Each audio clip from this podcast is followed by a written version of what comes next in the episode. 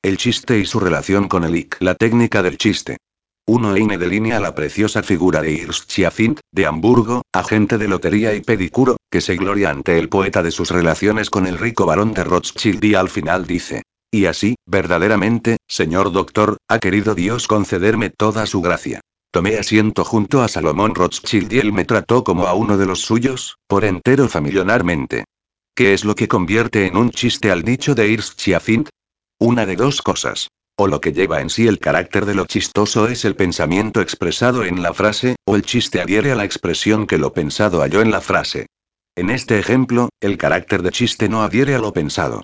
Es una observación correcta y aguda que Eine pone en boca de su Schiaffint, una reflexión de inequívoca amargura, harto comprensible en ese hombre pobre frente a la gran riqueza. Entonces, si el carácter de chiste de nuestro ejemplo no adhiere al pensamiento mismo, se lo ha de buscar en la forma, en el texto de su expresión. Ahora bien, ¿en qué consiste la técnica de aquel chiste? que obró sobre el pensamiento, por ejemplo en la versión que nosotros le dimos, para convertirlo en el chiste que nos hace reír tan de buena gana? Dos cosas, como lo enseña la comparación de nuestra versión con el texto del poeta. En primer lugar, se ha producido una considerable abreviación. Para expresar cabalmente el pensamiento contenido en el chiste, nosotros debimos agregar a las palabras R me trató como a uno de los suyos, por entero familiarmente, una frase consecuente que, reducida a su máxima brevedad, decía. O sea como lo hace un millonario. Y todavía sentimos luego la necesidad de agregarle un complemento aclaratorio. El poeta lo dice mucho más brevemente. R me trató como a uno de los suyos, por entero familiarmente. En el chiste se ha perdido toda la restricción que la segunda frase agrega a la primera, la que consigna el tratamiento familiar. Pero la frase perdida no se fue sin dejar algún sustituto a partir del cual podemos reconstruirla.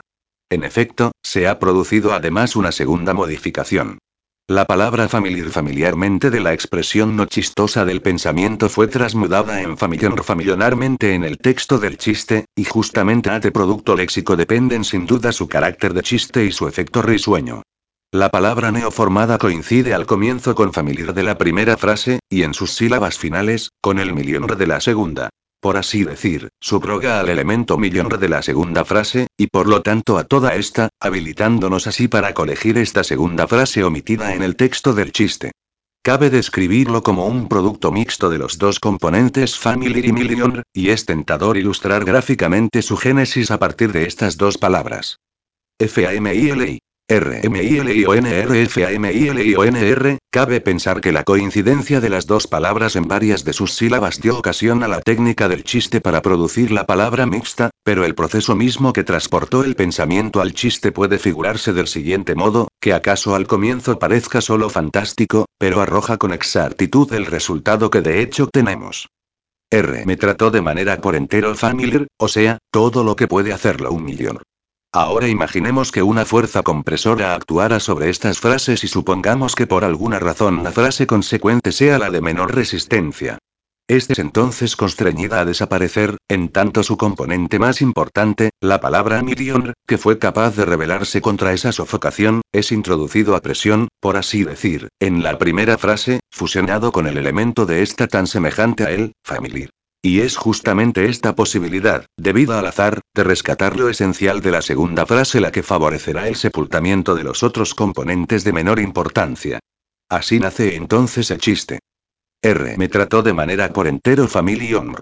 Miller, si prescindimos de esa fuerza compresora, por cierto desconocida para nosotros, podemos describir la formación del chiste, y por tanto la técnica del chiste en este caso, como una condensación con formación sustitutiva. En nuestro ejemplo, la formación sustitutiva consiste en producir una palabra mixta. Esta última, familiar, incomprensible en sí misma, pero que enseguida se entiende y se discierne como provista de sentido en el contexto en que se encuentra, es ahora la portadora del efecto por el cual el chiste constriñe a reír, efecto a cuyo mecanismo, empero, no nos aproxima en nada el descubrimiento de la técnica del chiste hasta donde un proceso de condensación lingüística con formación sustitutiva mediante una palabra mixta puede procurarnos placer y constreñirnos a reír. Notamos que es este un problema diverso, cuyo tratamiento tenemos derecho a posponer hasta haber hallado un acceso a él. Por ahora nos detendremos en la técnica del chiste. Me contaron el siguiente chiste de condensación. Un joven que hasta entonces había llevado una vida alegre en el extranjero visita, tras larga ausencia, a un amigo que vive aquí. Este nota con sorpresa que su visitante lleva anillo matrimonial. ¿Qué? exclama, ¿te has casado? Sí, es la respuesta. Trauring anillo nupcial. Rim, anillo, pero cierto. El chiste es excelente. En la palabra Traurin se conjugan dos componentes. La palabra Erin anillo matrimonial, mudada en Traurin sinónima de la anterior, y la frase Trauric triste, pero cierto. En una breve historia anónima, Brida yo definida la Navidad como de alcohol y. Idéntica fusión de alcohol y holidays, festividades. He viajado con el Tetarte. Nada más fácil que reducir este chiste. Es evidente que solo puede querer decir, He viajado tete a tete frente a frente con X, y X es una mala bestia. Ninguna de estas dos frases es chistosa. Tampoco lo sería su reunión en una frase única. He viajado tete a tete con la mala bestia de X. El chiste solo se produce cuando mala bestia es omitido y, en sustitución, Ted cambia una de sus T en B, leve modificación mediante la cual el bestia que se acababa de sofocar reaparece en la expresión. Puede describirse la técnica de este grupo de chistes como condensación con modificación leve, y uno vislumbra que el chiste será tanto mejor cuanto más ínfima resulte la modificación. Podríamos engrosar mucho la serie a dos ejemplos, pero opino que no necesitamos de nuevos casos para captar con certeza los caracteres de la técnica en este segundo grupo. Condensación con modificación. Si ahora comparamos este grupo con el primero, cuya técnica consistía en una condensación con formación de una palabra mixta, vemos que las diferencias no son esenciales y las transiciones son fluidas. Tanto la formación de una palabra mixta como la modificación se subordinan bajo el concepto de la formación sustitutiva y, si queremos, podemos describir la formación de una palabra mixta también como una modificación de la palabra base por el segundo elemento. 2. La brevedad no es en sí chistosa. De lo contrario, todo laconismo sería un chiste. La brevedad del chiste tiene que ser de un tipo particular. La brevedad del chiste es a menudo el resultado de un proceso particular que ha dejado como secuela una segunda huella en el texto de aquel. La formación sustitutiva. El chiste depende solo de la expresión en palabras producida por el proceso condensador. Y, desde luego, todo nuestro interés se dirige ahora a este raro proceso, casi no apreciado hasta hoy. Es que todavía no alcanzamos a comprender cómo puede generarse desde él todo lo valioso del chiste, la ganancia de placer que éste nos aporta.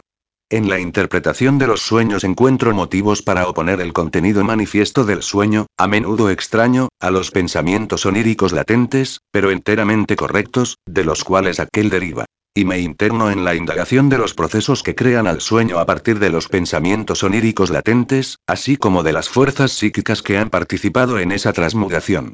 Al conjunto de los procesos transmudadores lo llamo trabajo del sueño, y como una pieza de este último he descrito un proceso de condensación que muestra la máxima semejanza con el empleado por la técnica del chiste y que, lo mismo que él, lleva a una abreviación y a formaciones sustitutivas de igual carácter. 3. Lo siguiente que averiguaremos es si el proceso de la condensación con formación sustitutiva es pesquisable en todos los chistes, de suerte que se lo pueda establecer como el carácter universal de la técnica del chiste. En un salón de París fue presentado un joven, supuesto pariente del gran Jean-Jacques Rousseau y que también llevaba un nombre. Era pelirrojo. Pero su comportamiento fue tan torpe que la dama de la casa dijo al caballero que lo había presentado, a modo de crítica. Vous m'avez fait connaître un jeune homme sot, non pas un Rousseau. Usted me ha hecho conocer a un joven pelirrojo y tonto, pero no a un Rousseau. Rouxot se pronuncia igual que Rousseau. Este permanece y adhiere a la homofonía de Rousseau Rouxot así queda demostrado que la condensación con formación sustitutiva no contribuye en nada a la producción de este chiste. La técnica de chiste reside en que una y la misma palabra, el apellido, aparece en acepción doble, una vez como un todo y luego dividida en sus sílabas como en una charada.